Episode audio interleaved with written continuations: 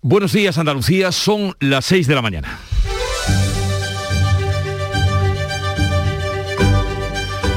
Despierta tu mente, descubre la realidad. En Canal Sur Radio, La mañana de Andalucía con Jesús Vigorra.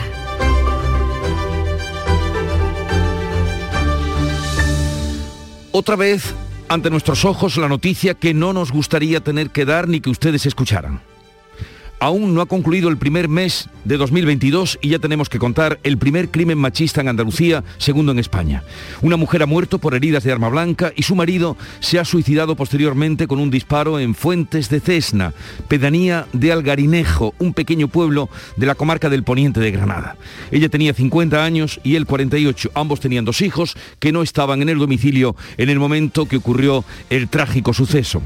Tras el cual, hoy volverán los minutos de silencio, de duelo, de dolor y de repulsa contra la violencia machista. Pero lo que queremos es que terminen los minutos de miedo, de humillación y de muerte y que seamos capaces como sociedad de convertirlos en minutos de libertad, de convivencia y de vida.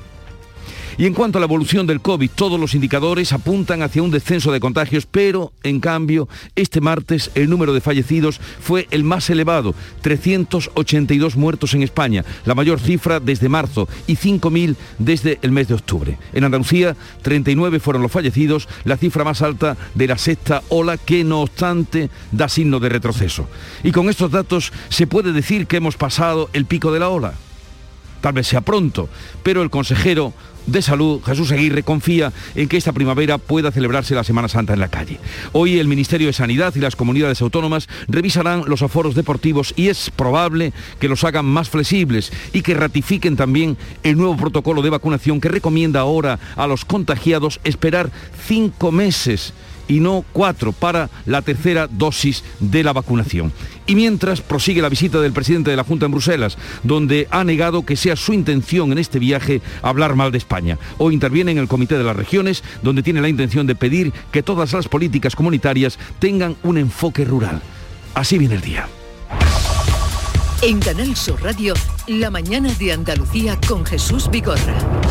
Noticias. Con Carmen Rodríguez Garzón. Buenos días, Carmen. ¿Qué tal? Muy buenos días, Jesús. Y empecemos por dar cuenta de cómo viene el tiempo. Hoy esperamos cielos eh, nubosos en toda Andalucía con precipitaciones que pueden ser localmente persistentes en el área del estrecho, también en el oeste de Málaga y en la provincia de Almería, sin descartar lluvias débiles en el resto de la comunidad. Seguirá soplando viento de levante fuerte en el litoral mediterráneo y en el estrecho. Las temperaturas mínimas suben, salvo en el extremo oriente donde se mantienen sin cambio. Las máximas apenas varían en toda Andalucía. Hoy se van a alcanzar 19 grados en Almería, 17 en Cádiz, Córdoba, Huelva, Málaga y Sevilla, 14 en Granada y 13 en Jaén. Las mínimas oscilarán entre los 2 grados de Granada y los 13 de Cádiz y de Málaga.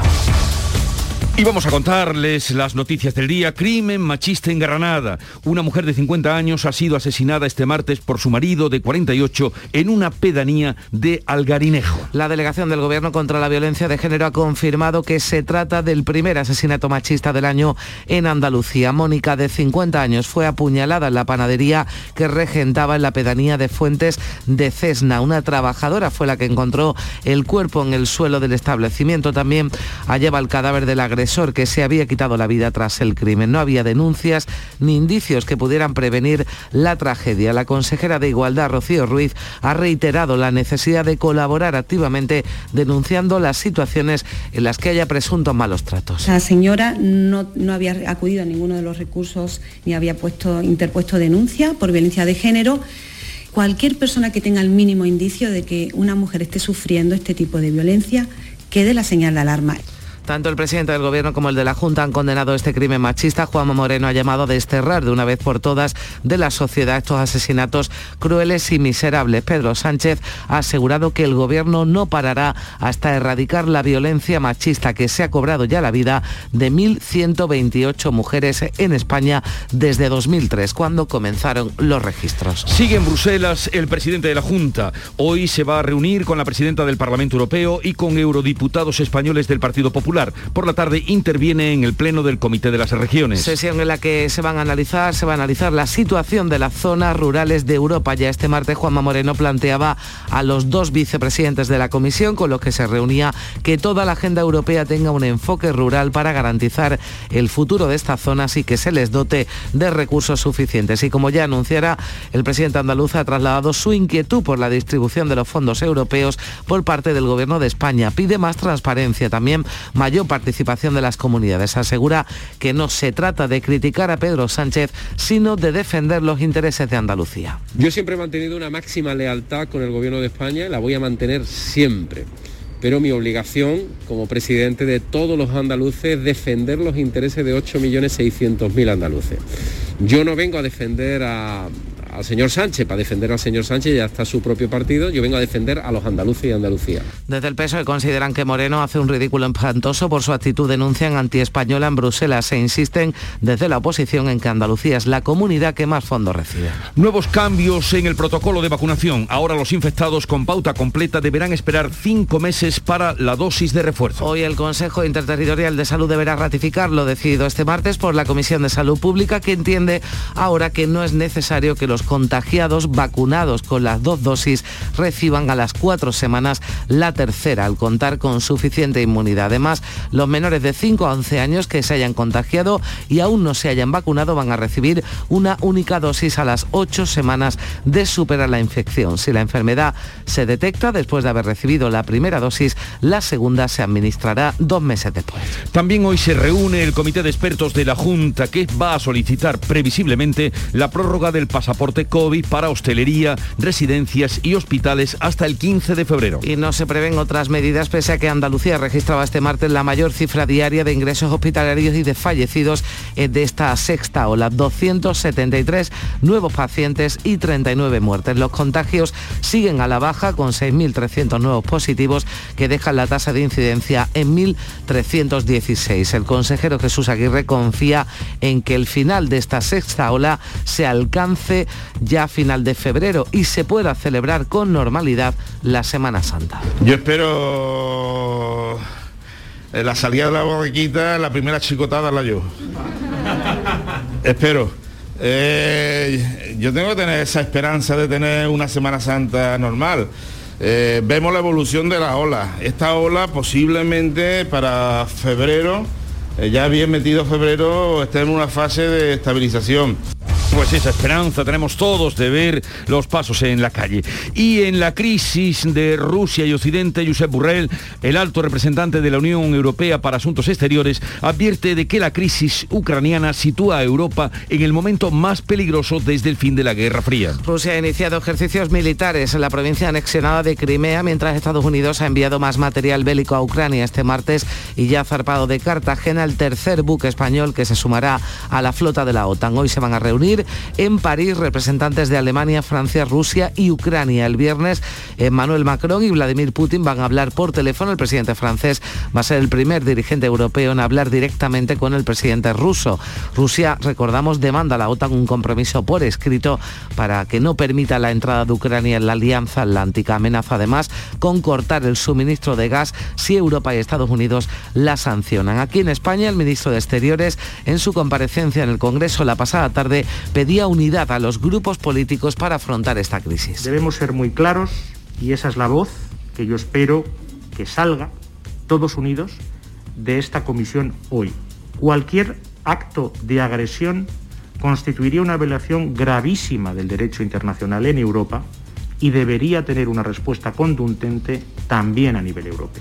El Partido Popular insiste en que sea Pedro Sánchez el que comparezca en la Cámara Baja para informar de la crisis ucraniana. Y en deportes, Anthony Martial ya está en Sevilla. El flamante fichaje del club hispalense aterrizaba la tarde de ayer martes y tras pasar el reconocimiento médico firmó su cesión con el Sevilla. En el Málaga, Juan Francisco Funes dirigía ayer el primer entrenamiento como técnico puente hasta la llegada del sustituto de José Alberto López que ya se despidió del club el Málaga quiere que el nuevo técnico se siente en el banquillo en el partido frente al Mirandés. Pep Martí es uno de los nombres que suenan con más fuerza. Estas son las noticias del día que enseguida vamos a desarrollar, pero antes, ¿cómo refleja el día de hoy la prensa? Beatriz Galeano, buenos días. Buenos días, unanimidad hoy en las portadas de toda la prensa nacional que abren sus primeras páginas con esa crisis de Ucrania. En el caso del país, con este titular, Estados Unidos y Europa divergen en su estrategia frente a Rusia. Bruselas se desmarca de las advertencias de Washington sobre un ataque inminente a Ucrania y apuesta por la presión sin romper la comunicación. En el mundo, Sánchez no prevé llamar a Casado y acumula ocho meses sin hacerlo. Está obligado a informar al jefe de la oposición, denuncia el Partido Popular. Álvarez pide unidad en el Congreso entre críticas de los socios de gobierno. Se refiere a esa comparecencia ayer del ministro de Asuntos Exteriores. Eh, también portada para el mismo tema, como decimos, en ABC, Macron y Scholz exhiben la unidad que no logra Sánchez con sus ministros. El presidente francés lidera una iniciativa diplomática de la Unión Europea para lograr la desescalada. En cuanto a la prensa, de Andalucía, tremendo el titular de la voz de Almería, un conductor borracho mata a un chico en una moto y huye. El hombre detenido ya está en prisión. Según la investigación, se saltó un sed al paso y arrolló con su vehículo a una moto en la que iban dos chavales. Uno de ellos murió después de llegar al hospital. En el ideal de Granada, titular para ese asunto del que también nosotros les hemos hablado de violencia de género, asesina a, una, a su mujer a puñaladas y después se suicidan de un tiro en fuentes de Cersna. El diario de eh, con otra consecuencia del COVID, el COA, que el concurso de agrupaciones sigue en el aire en la semana decisiva para el carnaval. Y la foto de portada hoy para el sur de Málaga, Proteo renace en tiempo récord, es la librería de Málaga que ardió prácticamente por completo en un incendio en el mes de mayo y que ha acabado ya su rehabilitación de su sede y va a abrir en los próximos días. Y así las cosas, ¿qué agenda informativa es la de hoy? Ya la tiene preparada Beatriz Almeda, buenos días. Buenos días. Hay convocado minutos de silencio y concentraciones en Granada Capital y en varios pueblos por el último asesinato machista en Fuentes de Cesna. La Diputación Permanente del Parlamento vuelve a estudiar hoy la petición de un pleno extraordinario sobre la situación del sistema sanitario. PSOE y Unidas Podemos han registrado juntos la iniciativa. La Unión Progresista de Letrados de la Administración de Justicia ha convocado una huelga por el reconocimiento de una negociación colectiva propia y un salario justo. Y fuera de Andalucía, el rey sigue su periplo por Latinoamérica. Hoy viaja a Honduras para asistir mañana a la toma de posesión de Xiomara Castro, la primera presidenta del país. Los medios británicos publican hasta ahora que el informe que ha elaborado una alta funcionaria sobre las fiestas de Boris Johnson puede hacerse público de manera inminente hoy mismo y seguiremos claro pendientes de lo que depare el conflicto entre Ucrania y Rusia. Y la mañana que comenzó a las 5 con el Club de los Primeros, los primeristas, eh, Charo Padilla. Lo he dicho y he nombrado a la Pons, pero no me han mandado WhatsApp. Pues mira... Está descansando después de la jornada de ayer.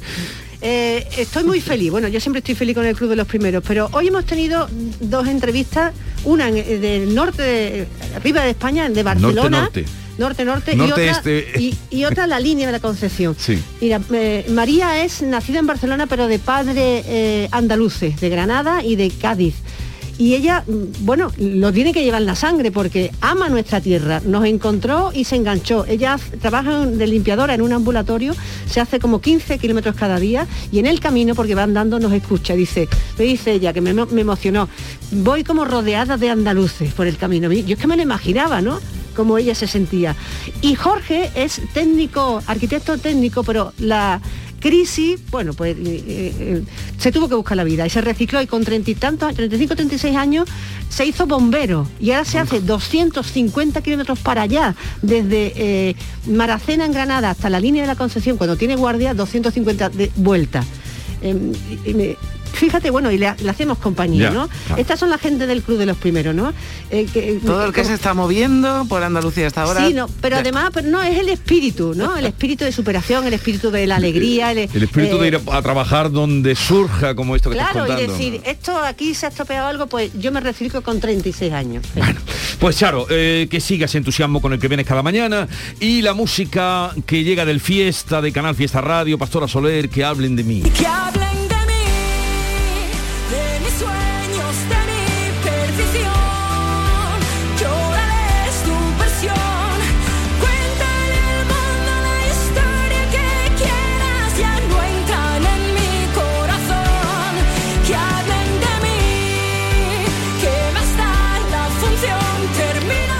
Nombres que van a pasar hoy por el programa desde ahora y hasta las 12. Vamos a hablar de ese triste suceso con el que eh, empezábamos esta mañana, el primer eh, crimen machista en Andalucía. Hablaremos con Rocío Ruiz, la consejera de Igualdad de la Junta, que ha vuelto a mm, ofrecer los recursos que tiene su consejería y que tiene la sociedad para proteger a estas mujeres. Hablaremos también de por qué está subiendo de esa manera tan eh, trepidante el precio de las gasolinas.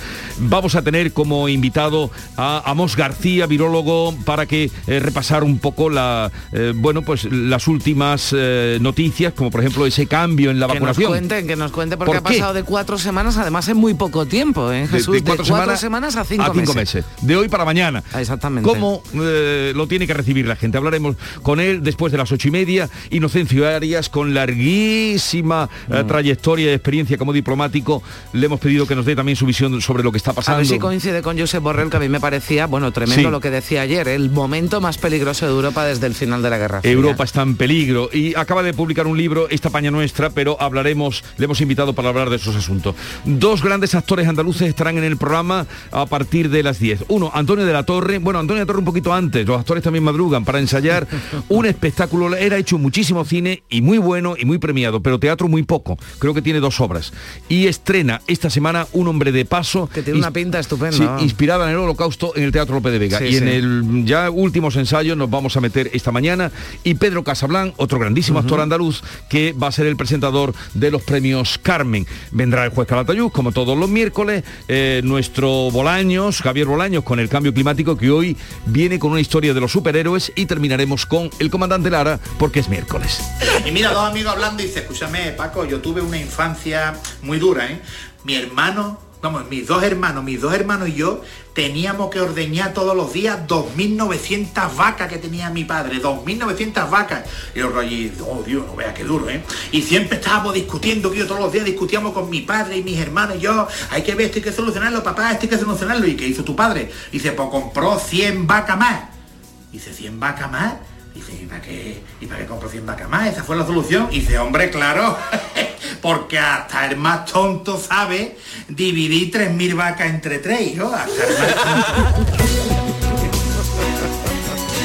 Un chiste dedicado a la España rural. bueno, seguimos, sigue ahora la información en Canal Sur Radio. El sabor de un cardito de pollo aneto es gloria, porque en aneto lo hacen como yo, solo con ingredientes frescos y naturales de verdad, cocinados a fuego lento. Y nada más, fresco y natural, como un campo al amanecer, sin exagerar. En la tarde de Canal Sur Radio con Mariló Maldonado tienes el repaso a la actualidad de la mañana con la sobremesa más divertida y picante con historias y entrevistas que te interesan. Una radio emocionante y cercana. La tarde de Canal Sur Radio con Mariló Maldonado. De lunes a viernes desde las 3 de la tarde. Quédate en Canal Sur Radio, la radio de Andalucía. La mañana de Andalucía con Carmen Rodríguez Garzón. Canal Sur Radio. Son las 6 y 18 minutos. La delegación del Gobierno contra la Violencia de Género ha confirmado el primer crimen machista del año en Andalucía. Mónica, de 50 años, era asesinada este martes por su marido de 48 en Fuentes de Cesna, una pedanía de la localidad granadina de Algarinejo. El agresor se quitaba la vida después. El ayuntamiento de esta localidad ha decretado tres días de luto. Hay convocadas para hoy varias concentraciones de duelo en la provincia de Granada. Olga Moya, buenos días. Hola, buenos días. Una trabajadora de la panadería que regentaba Mónica encontró el cuerpo en el suelo del establecimiento con heridas de arma blanca y pidió auxilio al servicio de emergencias 112. El cadáver del marido también se hallaba en la taona, se suicidó de un disparo en la cabeza. No había denuncia ni indicios eh, que pudieran prevenir esta tragedia. Es el testimonio de un vecino. Aquí en el pueblo, pues claro, más o menos hay mucha gente de su edad y ya le digo que es inexplicable, o sea que hemos estado todos llorando, sufriendo, no sé, que nos costará también mucho asimilarlo porque claro, es que es un, palo muy grande. El presidente de la Junta ha trasladado su rotunda condena a la violencia de género tras conocer lo ocurrido en Algarinejo. Juanma Moreno ha llamado a desterrar de una vez por todas de la sociedad estos asesinatos, decía, crueles y miserables. Yo quiero trasladar primero mi solidaridad y, y mi afecto a la familia. Nuestra sociedad no será una sociedad justa, una sociedad equitativa, una sociedad inclusiva hasta que no desterremos de una vez por todas estos asesinatos crueles, miserables por parte de parejas o de ser parejas. Lo decía Moreno en Bruselas, donde hoy continúa su visita oficial. Esta mañana se va a reunir con miembros españoles del Grupo Popular Europeo, un encuentro en la Eurocámara al que se va a sumar la flamante presidenta de la institución, Roberta Metsola. Ya por la tarde, Juanma Moreno va a intervenir en el Pleno del Comité de las Regiones en el debate sobre una visión a largo plazo para las zonas rurales de Europa del que es ponente. En la jornada de ayer, el presidente andaluz mantenía encuentros con dos vicepresidentes europeos. Juanma Moreno ha planteado a la vicepresidenta presidenta de la comisión encargada de la democracia y la demografía, la croata Dubravka Suica, que toda la agenda europea tenga un enfoque rural para garantizar el futuro de estas zonas y que se les dote de recursos suficientes. Uno de los motivos del viaje a Bruselas es precisamente buscar fondos para el campo andaluz. Hoy se habla del campo andaluz, pero no del campo solo de la PAC, sino se habla de las personas, se habla del turismo, se habla de la sanidad, de la educación, se habla de las oportunidades para los jóvenes en el ámbito rural y eso se puede conseguir a través de fondos y de fondos europeos que afortunadamente hoy hemos conseguido dar un paso más para colocar la agenda a Andalucía y colocar a Andalucía en una de las primeras regiones a la hora de focalizar y atraer esos fondos. También en este viaje, lo escuchábamos hace un momento en la portada, el presidente cuestionaba la distribución de los fondos europeos por parte del Gobierno de España, ha trasladado Moreno su inquietud, ha pedido más transparencia y una mayor participación de las comunidades, asegurando además que su viaje no es para criticar a Pedro Sánchez, sino para defender los intereses de Andalucía, mientras desde PSOE y Unidas Podemos entienden, sin embargo, que el presidente de la Junta acude a Bruselas para criticar al Gobierno central. Consideran contradictorio que Juanma Moreno se queje del reparto de fondos cuando Andalucía y otras tres comunidades gobernadas por el PP son las que más dinero reciben. María Márquez, la portavoz socialista, dice que Moreno actúa como un antipatriota. Nos parece una actitud antipatriota, una actitud anti-España, ir a Bruselas a criticar los fondos europeos y a criticar al gobierno de España por un reparto sectario de los fondos europeos.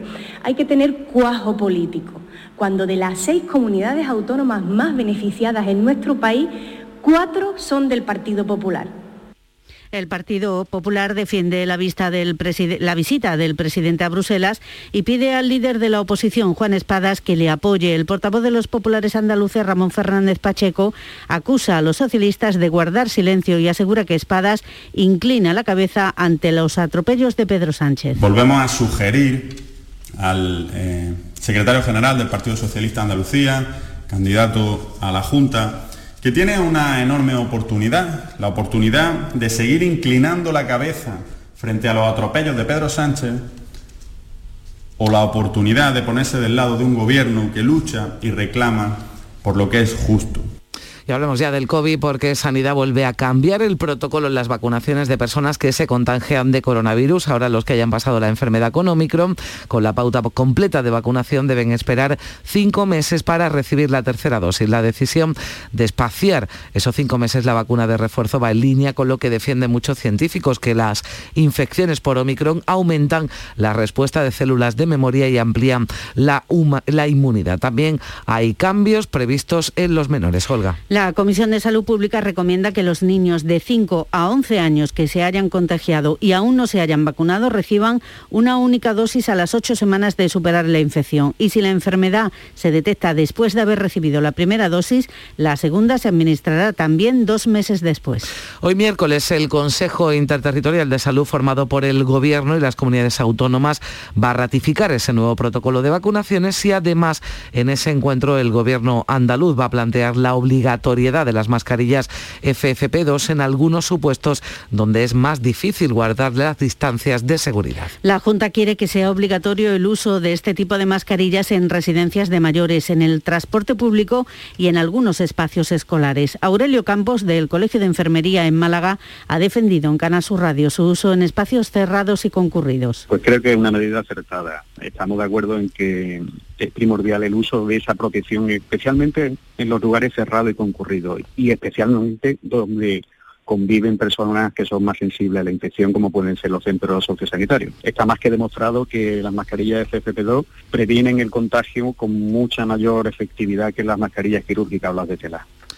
Y el Gobierno plantea la celebración de un pleno extraordinario la semana que viene para convalidar la norma que obliga a llevar mascarillas en los espacios abiertos, en una medida que está incluida en un Real Decreto que se publicó el 23 de diciembre en el BOE. Pues bien, los reales decretos deben ser convalidados en el Congreso en un plazo máximo de 30 días hábiles, un plazo que termina la semana que viene. Y es que en los últimos días, aclaramos esto porque han aparecido mensajes en redes sociales en los que se insta a dejar de usar la mascarilla desde el pasado 23 de enero por cumplirse un mes del decreto aprobado, pero la normativa establece que sean 30 días hábiles, no 30 días naturales. Y hoy habrá además en Andalucía nueva reunión del Comité de Expertos para analizar la evolución de la pandemia. También va a estudiar si solicita al Tribunal Superior de Justicia de Andalucía una prórroga del pasaporte COVID para hostelería, ocio nocturno, hospitales y centros de mayores hasta el próximo 15 de febrero. Por cierto, y hablando de pasaporte, se ha desarticulado en España una red de falsificación de esos certificados COVID, también de PCR, documentos por los que se pagaba entre 200 y 1.000 euros. Entre los casi 2.000 clientes registrados se encuentran, por ejemplo, famosos como el cantante Omar Montes o delincuentes como la reina de la coca. Hay siete detenidos. Esto nos contaban desde la Policía Nacional. Eh, habían utilizado como intermediarios a eh, personal sanitario para introducirse, que introducían en, en el Registro Nacional de Vacunación los datos de estas personas. Actualmente la Policía Nacional se encuentra también investigando el posible robo de claves de acceso a este registro nacional para inscribir a estas personas y así obtener eh, los pasaportes de COVID. Y hablamos ya de la crisis de Ucrania. Los eh, grandes países llaman al diálogo y la diplomacia, pero a la vez se preparan para la guerra. Rusia ha iniciado ejercicios militares en Crimea. Estados Unidos ya ha enviado más material bélico a Ucrania. La vía del diálogo, no obstante, sigue abierta. Hoy se van a reunir en París representantes de Alemania, de Francia, también Rusia y Ucrania. El llamado formato de Normandía. El viernes Emmanuel Macron y Vladimir Putin hablarán por teléfono. El presidente francés será el primer dirigente europeo en hablar diálogo directo con el presidente ruso. Ayer eh, el español Josep Borrell, alto representante de la Unión Europea para Asuntos Exteriores, advertía de que la crisis ucraniana sitúa a, Europa en el momento más peligroso desde el fin de la Guerra Fría. La tensión con Rusia por la acumulación de tropas en la frontera con Ucrania es, según Borrell, el último ejemplo de que Europa está en peligro.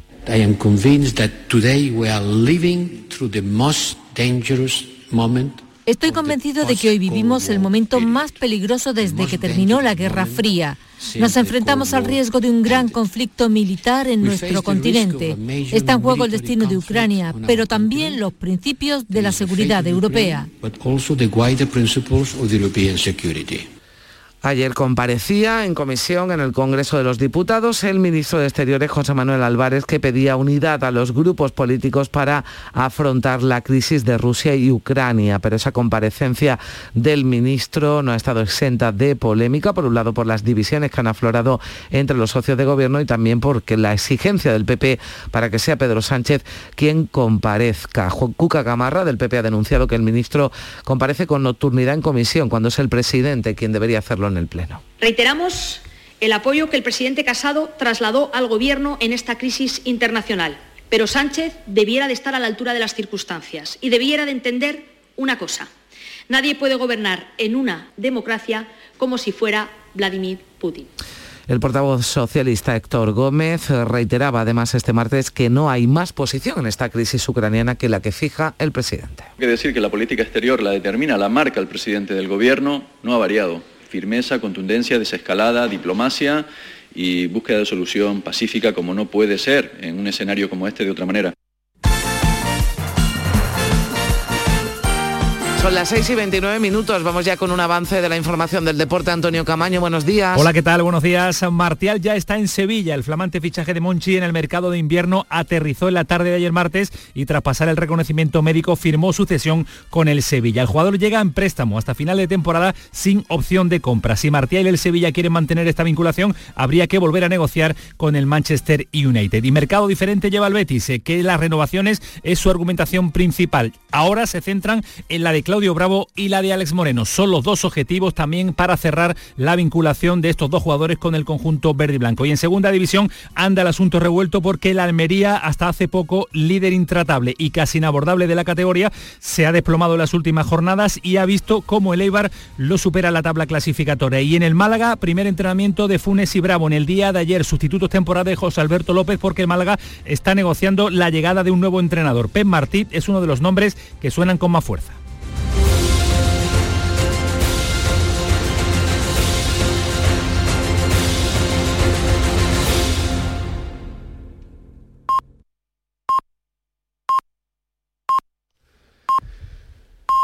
Andalucía son las seis y media de la mañana. La mañana de Andalucía con Jesús Vigorra. Y con Carmen Rodríguez Garzón vamos a repasar en titulares las noticias que les estamos contando.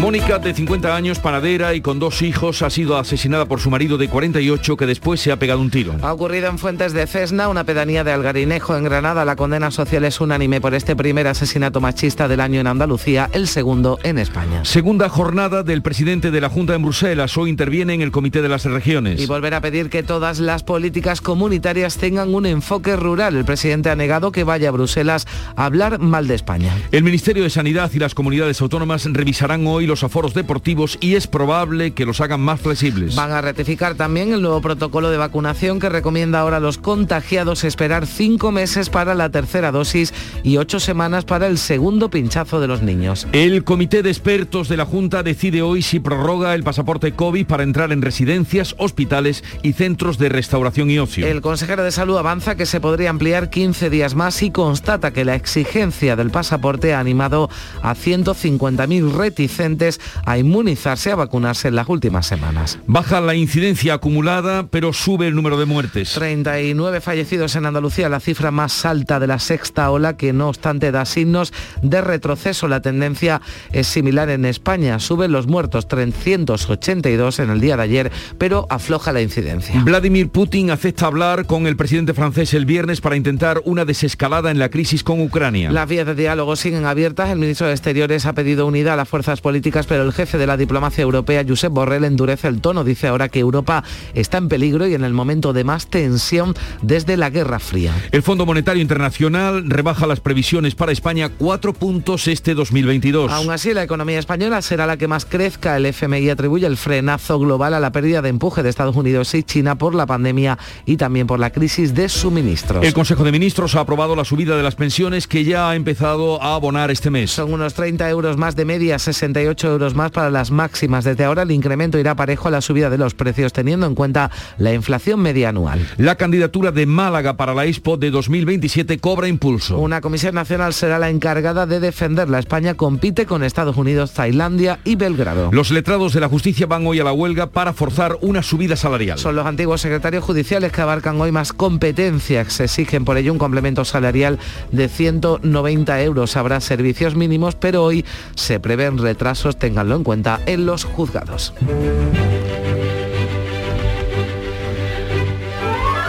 Ayer era el santo de Paulo, hoy es Paula. Eh, ah, no sé si esa correlación en el santoral es por la similitud en el nombre, porque pues, mm, pensaba yo que la, bueno, no sí, bueno, claro, hay una Santa Paula que digo también en las Paulas podrían celebrar el santo, ¿no? Pero no nos va cada uno por su lado. Pues un día uno y otro día otro. Santa Paula fue una dama romana de alta alcurnia que al enviudar de Tosotius a los 22 añitos siguió junto a su hijo Eustoquio a San Jerónimo, se fue siguiendo al santo y cuando este pasó a Palestina, una vez allí fundó numerosos monasterios en Belén y por eso pues fue elevada a los altares. Y tal día como hoy estamos a 26 de enero de 1945, ahora que estábamos hablando de la Guerra Fría y, lo que decía Borrell, las tropas soviéticas llegan Auschwitz, Polonia, liberando a 7.000 supervivientes de la red de campos de concentración que revelaron al mundo la profundidad de los horrores perpetrados allí. Ahí están esas imágenes. Que, se conocieron mucho después, ¿no? Vamos.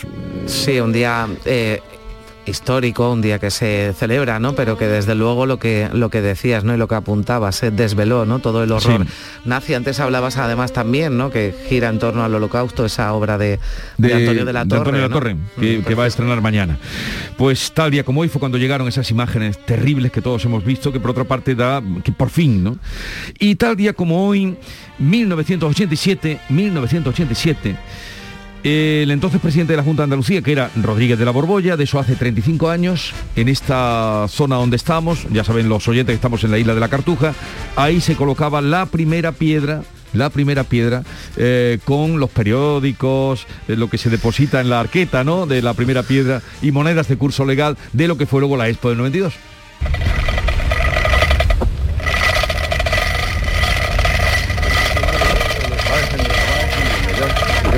Cierta práctica. es el ruido de una cadena, ¿no? Para bajar la piedra. Eh, Víctor, ¿dónde está la primera piedra? De... Fuera del recinto, nos dice Víctor. Es que si hay alguien que sabe más de, la Expo, de la Expo es Víctor. Y no sabía yo dónde estaba esa, esa primera piedra. Bueno, pues está pues fuera del recinto de esta isla de la Cartuja. Va a pensar por la Torre Triana. Torre Triana, para que ustedes también los oyentes lo sepan dónde se colocó esa primera piedra. Ven, todo llega. En cinco años se hicieron todas las obras. Hoy que hablamos de la exposición internacional de Málaga. Del 27, pues, pues nada, también que lo decidan ya porque, claro, el 27, cinco añitos, ya está. Igual. Lo que tardó en hacerse las obras de la Expo. Y la cita del día, que ya sabrán ustedes por qué la traigo. Eh, calificar a la violencia de género como un asunto de mujeres es parte del problema. Da una enorme cantidad, da a una enorme cantidad de hombres la excusa perfecta para no prestar atención. Jackson Catt, lo dice además un hombre, educador, cineasta, escritor, eh, creó un programa de educación y prevención de violencia de género que se titula Mentores en la prevención de la violencia. Y recuerdo la frase, calificar a la violencia de género como un asunto de mujeres es parte del problema. Da a una enorme cantidad de hombres la excusa perfecta para no prestar atención. Bueno, afortunadamente cada vez se avanza más y se considera un asunto de Estado. Y digo mm. afortunadamente por sacar algo bueno, desde luego, a esta lacra y a estos horribles asesinatos que hoy de nuevo cobran protagonismo. Y ahora vamos con la segunda entrega, que seguro también eh, alude a este, a este comentario que hacíamos, a esta noticia que nos trae Beatriz Galeano. Buenas, bueno, pues efectivamente en Ideal de Granada esa es su portada de hoy, su titular de portada, asesina a su mujer a puñaladas y después se suicida de un tiro en Fuentes de Cesna, ese es el titular, la víctima tenía 50 años, fue una dependienta de la panadería que regentaban quien encontró su cadáver y el del hombre, el de su marido que se había suicidado también, foto de portada para el mismo asunto, aunque ninguno de los periódicos nacionales lleva en portada este caso de violencia machista ocurrido ayer en Andalucía. Otro asunto también de hoy, otro suceso que nos llama la atención en la voz de Almería. Un conductor borracho mata a un chico en una moto y huye. El hombre detenido y en prisión. Según la investigación, se saltó un, un ceda al paso con su coche y arrolló la moto en la que iban dos chavales. Uno de ellos de 17 años murió en el eh, hospital donde fue trasladado. Consecuencias del coronavirus, la crisis provocada por la pandemia en varios medios hoy, por ejemplo, en el Día de Córdoba. El COVID derrumba la ocupación hotelera en Córdoba durante 2021. Apenas 612.000 turistas se esperaron en la provincia, muy lejos de las cifras de 2019. También en Diario de Cádiz otra consecuencia del coronavirus, el COAC, el concurso de agrupaciones, sigue en el aire en la semana decisiva para el carnaval. La incertidumbre planea sobre la fiesta a siete días de que se tome una decisión en el seno del foro. Proyectos en otros medios, en otros eh, periódicos eh, andaluces, por ejemplo en Diario de Sevilla, Sevilla ampliará, se ampliará hacia el sur con un barrio de casi 10.000 viviendas. Este barrio va a estar entre Bellavista y Montequinto. El proyecto prevé arrancar en 2024 y contempla 3.600 viviendas de protección oficial. En Huelva, información hoy, la Universidad de Huelva formará ingenieros para el polo de hidrógeno verde. La onubense va a impulsar también nuevos estudios de grado medio y superior de formación profesional. Sobre las inmatriculaciones también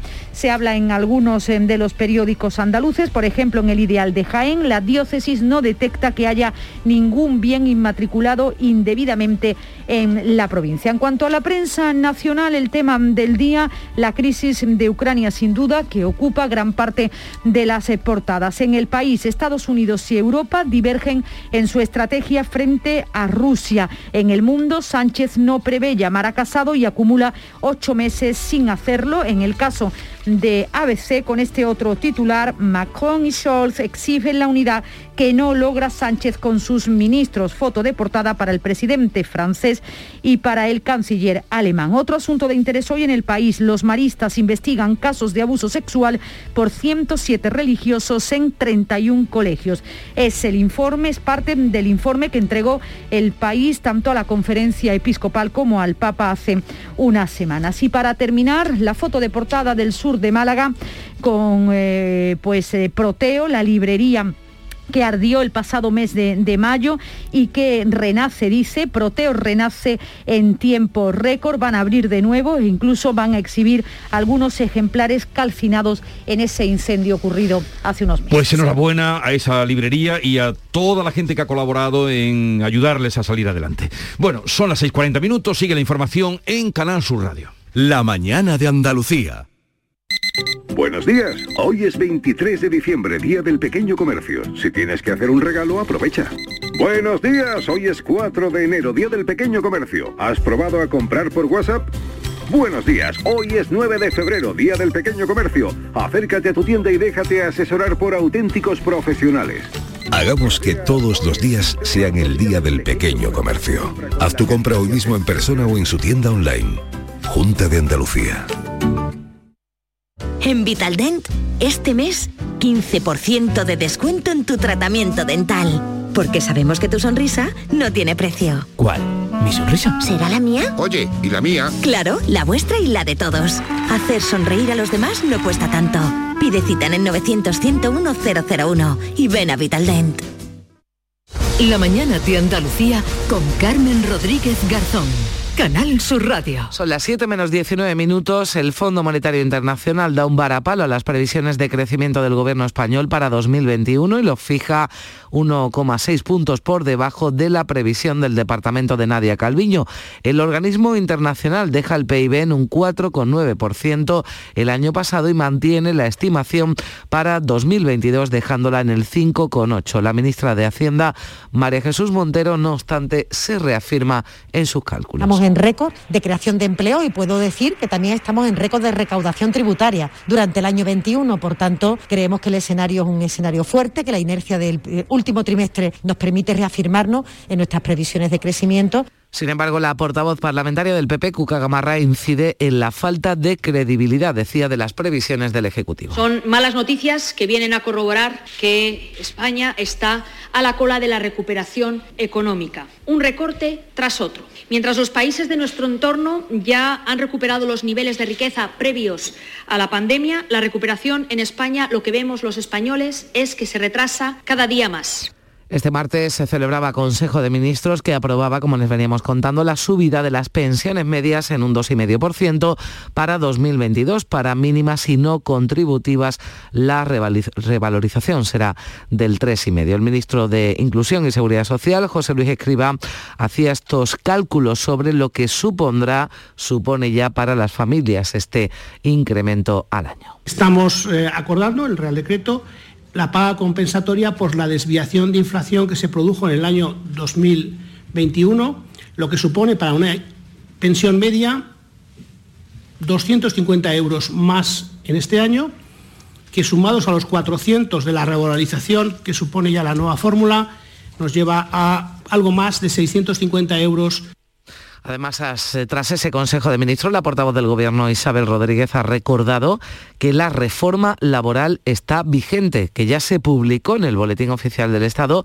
a finales, de diciembre y ha insistido en que el Ejecutivo solo contempla el escenario de su convalidación en el Congreso. Ya saben que de momento no tiene los eh, apoyos garantizados. Escenario, sabiendo que lo que se vota es esto, sí o no a este acuerdo, sí o no a las mejoras laborales de los trabajadores y de las trabajadoras, sí o no a la estabilidad eh, sociolaboral en nuestro país, en ese contexto, insisto, el Gobierno no contempla otro escenario que el de la convalidación de la reforma laboral. Además, el Consejo de Ministros ha aprobado la creación de una comisión nacional para impulsar la Expo 2027 de Málaga. España compite con Estados Unidos, con Tailandia, con Belgrado, que se ha convertido este martes en la tercera candidata para albergar esa exposición internacional en 2027-2028. El alcalde de Málaga, Francisco de la Torre, resta importancia que el Gobierno haya apurado la presentación de su carta hasta última hora. Lo mismo da el plazo hace un mes que ahora, ¿no? Tiene el mismo valor. Eh, fíjese que las otras ciudades que se puedan presentar eh, también está aún sin haber presentado. Pero el plazo es el mismo para todos, porque son seis meses desde que se presentó la primera, ¿no? El estado de Minnesota presentaba una ciudad. Eh, y eso era en 28 de julio, que recordar del año pasado, el 28 de enero, es el límite del plazo. Y volvemos a Bruselas porque Juanma Moreno se pronunciaba allí también en su visita oficial sobre Doñana. Ha negado que la Unión Europea pueda sancionar a Andalucía por la posible regularización de casi 1.500 hectáreas de regadío en el entorno del Parque Nacional. Asegura que la proposición de ley presentada por los eh, tres partidos, por los dos partidos de gobierno, PP y Ciudadanos y también por Vox, cumple con la legislación vigente y va a dar voz a todos los grupos. Todo lo demás, asegura el presidente, es una polémica interesada. Y por tanto yo no veo que haya ninguna posibilidad de que haya sanciones. Eso yo creo que se está generando una polvareda intencionada desde el punto de vista político, faltando a la verdad. Primero han dicho que vamos a aumentar los regadíos, cosa que en ningún momento sucede. Después han dicho, estamos hablando de, de unas zonas que están a 30 kilómetros de Doñana. Yo creo que se está distorsionando las cosas con un interés político que nada obedece a la realidad. Y los consejeros de Ciudadanos en el gobierno andaluz están haciendo un balance de los tres años en el gobierno. Este martes será el turno de Juan Marín y de Javier Imbroda. Los dos esperan reeditar la coalición si las urnas lo permiten. No quiere para nada que se anticipen las elecciones. El vicepresidente Marín insiste en que el actual periodo de crecimiento económico en Andalucía no se puede ver interrumpido porque a PSOE y Vox decía no le salgan las cuentas. ¿Para qué nos eligen para cuatro años si vamos a convocar elecciones cuando nos dé la gana? Porque nos reformamos ya de una vez por toda la ley, igual que se ha hecho con los ayuntamientos. Yo, a mí me han elegido para cuatro años. ¿eh?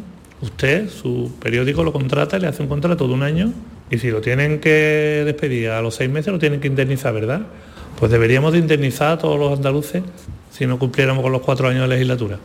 Y hoy los letrados de la Administración de Justicia, antiguos secretarios judiciales, están convocados a una huelga, reclama mejoras salariales y laborales. La protesta va a parar parte de los juzgados de todo el país y se espera un seguimiento masivo por parte de este colectivo. Y quienes compraron, atención, un vehículo entre 2006 a 2013 podrían reclamar hasta un 15% de lo que pagaron. El pacto de precios entre marcas y concesionarios ha sido ratificado por el Tribunal Supremo y los afectados tendrán de plazo hasta abril, hasta el próximo abril, para efectuar efectuar la correspondiente demanda. El llamado cártel o práctica anticompetitiva afectó al 90% del mercado de vehículos en España. El delegado de la OCU en Andalucía, José Carlos Cutiño, lo explicaba ayer en la tarde con Marilo Maldonado. Podían haber pagado en torno a un 10 o un 15% más. Esto se recurrió en su momento, el Tribunal Supremo está ratificando lo que dijo la Comisión de Mercados y Competencia en su momento y eh, está eh, sancionando efectivamente que se produjo esa práctica anticompetitiva y ahora hay que demandar. Y el Gobierno y la Iglesia Católica muestran dos visiones opuestas sobre los mil bienes inmatriculados según el Gobierno indebidamente por la Iglesia. La versión de los obispos que son mil errores, es decir, un millar de bienes que fueron adjudicados erróneamente por el Gobierno a la Iglesia, pero que no son suyos y por tanto no pueden devolverlos. El Gobierno ha centrado su trabajo en 14.000 bienes ajenos al culto y de ellos un 7%, mil fueron inmatriculados de forma indebida. Son los que el Gobierno va a poner a disposición de los ayuntamientos para que sus legítimos titulares puedan recuperarlos. Y el próximo 2 de febrero se celebra en Vélez Rubio un juicio que enfrenta al Obispado de Almería y a la Hermandad de las Ánimas de la pedanía almeriense de Topares. Alfonso Serrano, el hermano mayor, habla de unos inmuebles que unos y otros defienden como propios. Serrano está acusado de usurpación de varios locales. Nosotros eh, defendemos regularizar la situación que se están dando en aquellos salones, que son propiedad del Obispado, que está atestiguado y acreditado documentalmente como mínimo desde el año 93, que no tiene nada que ver con las inmatriculaciones, porque el proceso de inmatriculaciones fue un, un proceso posterior. Son las 6 y 48 minutos. La mañana de Andalucía. La agricultura es un motor de nuestra economía y del empleo. Andalucía apuesta por un campo joven e innovador que garantice un futuro próspero a sus pueblos. La Junta de Andalucía pone a disposición 80 millones de euros para ayudar a los jóvenes que quieren arrancar su actividad agraria, con una línea específica para favorecer la incorporación de la mujer y el relevo generacional. Solicita ya tu ayuda. Consejería de Agricultura, Ganadería, Pesca y Desarrollo Sostenible. Junta de Andalucía.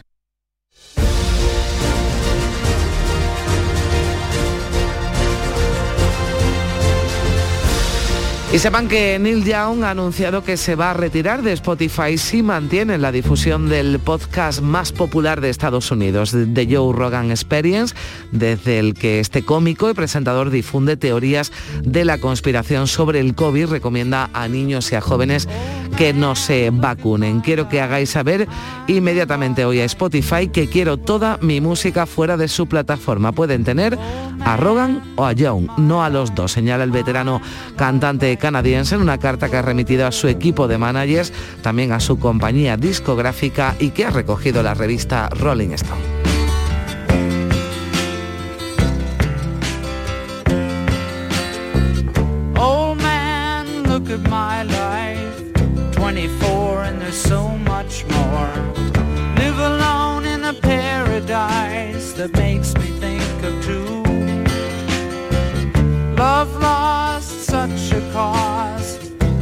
Así hemos llegado a las 7 menos eh, 10 minutos de la mañana. Se quedan en Canal Sur Radio en RAI con la información local.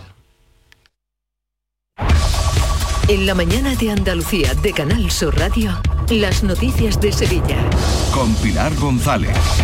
Hola, buenos días. Los hospitalizados superan ya el medio millar, son 513 los ingresados y también ha subido la ocupación en UCI con 60 personas. En cambio, la tasa de incidencia ha bajado 85 puntos. Está en 908 casos por 100.000 habitantes tras sumar 876 contagios en las últimas horas. Han fallecido 6 personas, con lo que esta semana ya contabilizamos 14 personas muertas. Hoy tenemos el cielo nuboso sin descartar alguna precipitación débil y ocasional. Sopla viento del este. Las temperaturas con pocos cambios. Tendremos de máxima 16 grados en Écija, 17 en Sevilla y Morón y 18 en Lebrija. A esta hora 11 grados en la capital. En Canal Sur Radio, las noticias de Sevilla.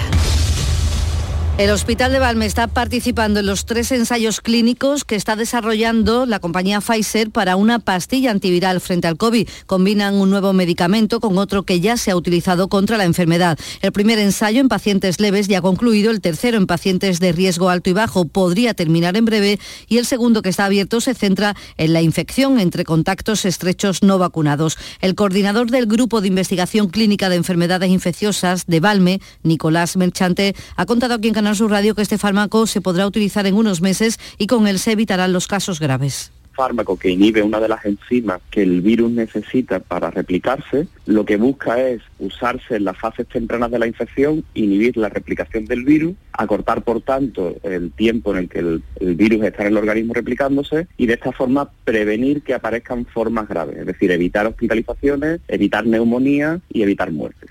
La Consejería de Salud ha comenzado en Sevilla el reparto de mascarillas FFP2 en las residencias. Recomienda a trabajadores y usuarios que lleven este tipo de protección por ser más segura. Ante la próxima Semana Santa, el consejero de Salud, Jesús Aguirre, ha dicho que espera que se pueda celebrar con normalidad y lo ha dicho con estas palabras. Yo espero eh, la salida de la borriquita, la primera chicotada la yo. espero. Eh, yo tengo que tener esa esperanza de tener una Semana Santa normal. Y más asuntos de salud, los alcaldes de Utrera, el Coronil y el Palmar suspenden la protesta convocada para el viernes y dan por ganada la batalla de los vecinos para poder seguir siendo atendidos por los especialistas del Virgen del Rocío, pese al cambio de adscripción hospitalaria al Hospital de Valme. Reaccionan así ante el acuerdo alcanzado con la Consejería de Salud por el que la Junta garantiza que el paciente pueda elegir dónde quiere ser atendido. Lo explica el alcalde de Utrera, José María Villalobos creo que al final hemos logrado que se impusiera la razón. Sin ningún trámite administrativo, pues los, los vecinos de Utrera van a poder elegir eh, si quieren seguir siendo atendidos en Virgen de Rocío. La viceconsejera de Salud, Catalina García, ha sido la encargada de garantizar esta asistencia ante los alcaldes con quienes se ha reunido, aunque insisten que además de los del Virgen del Rocío también continúan disponibles los especialistas del Hospital de Valmi de Utrera. Una persona va a poder elegir si quiere que lo vea el especialista en Utrera, en Balmo o en el Rocío. Yo espero que la mayoría de las personas elijan que los vean en Utrera, porque nosotros lo que vamos a seguir aumentando es la cartera de servicios de Utrera, porque ahora tenemos esa posibilidad. 6 de la mañana y 53 minutos. Hace sol y vas al parque. Te llevas una botella de agua de plástico. La reciclas en el contenedor amarillo. Y esa botella se transforma en la toalla de alguien que va a la playa. Se lleva una botella y la recicla. Y esa botella se transforma en la toalla de alguien que va a la playa. Se Cuando reciclas, formas parte de un mundo que no deja de girar. Recicla más. Mejor. Siempre. Mancomunidad del Guadalquivir y Ecoembes. Vuelve el Falla en Sevilla a FIBE y en febrero, este año, Antología, con las comparsas de Martínez Ares y Juan Carlos Aragón, las chirigotas del Canijo y Manolito Santander y la genialidad de Manolo Morera y Carlos Bení. Repertorios antológicos que te harán disfrutar de otra noche inolvidable. El Falla en Sevilla, novena edición. Antología. Sábado 19 de febrero a las 8 de la tarde en FIBE. Consigue tu entrada en fibestickets.es. Colabora Coca-Cola. Las noticias de Sevilla. Canal Sur Radio. Un nuevo barrio, el futuro barrio del Pítamo de Sevilla, contará con cerca de 10.000 viviendas zonas verdes y también empresas tecnológicas. Será la mayor bolsa del suelo que tendrá la ciudad con 12 proyectos y una inversión prevista de 1.100 millones de euros. Este nuevo barrio que unirá Bellavista y Montequinto comenzará a construirse a finales de 2024 y estará terminado, se espera, en 2029. El alcalde de Sevilla, Antonio Muñoz, subraya la importancia del proyecto dentro de la estrategia de crecimiento de la ciudad hacia el sur.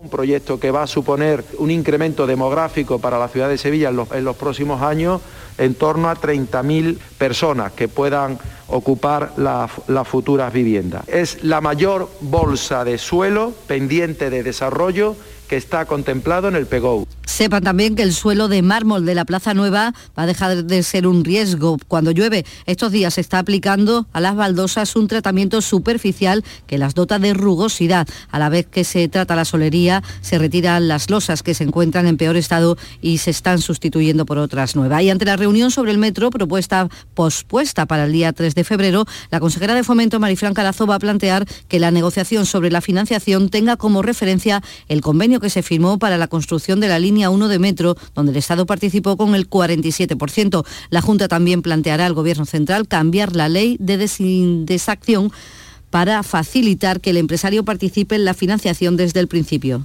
en la reunión del día 3 se exprese esa necesaria modificación para que la colaboración público-privada nos permita licitar y afrontar la construcción de este proyecto como una pata más dentro de la financiación que tiene que aportar el Estado y la Junta de Andalucía. El Ayuntamiento de Sevilla tendrá el lunes un pleno extraordinario sobre el metro. Lo hace a propuesta de Vox, una iniciativa que ha apoyado Partido Popular y Ciudadanos. Y la Junta de Andalucía va a abordar las obras de mejora del Estadio de la Cartuja en solitario, después de que el Ayuntamiento y la Diputación se hayan negado a hacer aportaciones económicas por falta de recursos. Así lo ha explicado el consejero de Educación y Deportes, Javier Imbroda.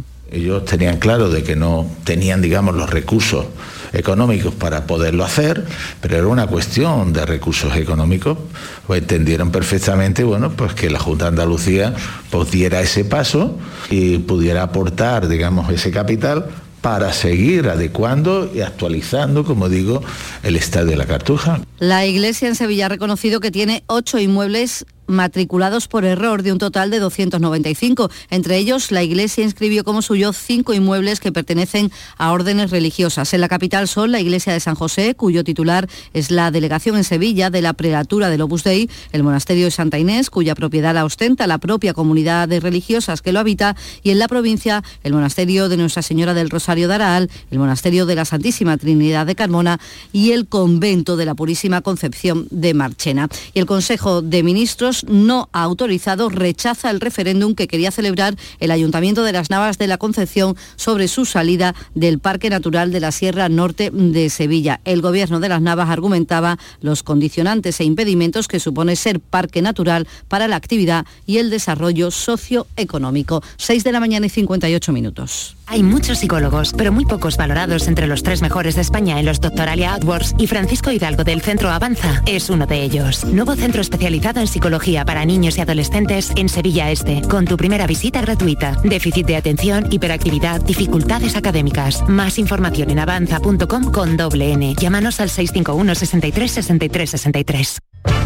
El miércoles 26 de enero os esperamos en el auditorio Nissan Cartuja de Sevilla a las 7 de la tarde para disfrutar del show del comandante Lara, en vivo y en directo. Si quieres asistir, recoge tu invitación en el propio auditorio, en la calle Albert Einstein sin número, en la isla de la Cartuja, de 9 de la mañana a 3 de la tarde y de 4 a 6. Y recuerda, las localidades son numeradas y solo se entregan dos por persona. Date prisa, aligérate, que son gratuitas. Disfruta en directo del show del comandante Lara, con la colaboración del auditorio Nissan Cartuja. Deportes, Antonio Camaño.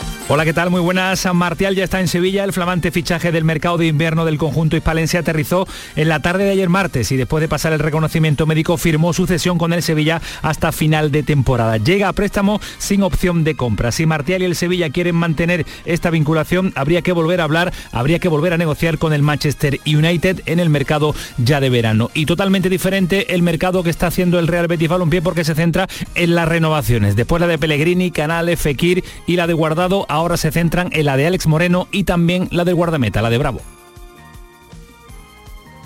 A esta hora tenemos 10 grados en Alcalá del Río, 8 grados en las cabezas de San Juan, 10 grados en Burguillos y 11 grados en Sevilla.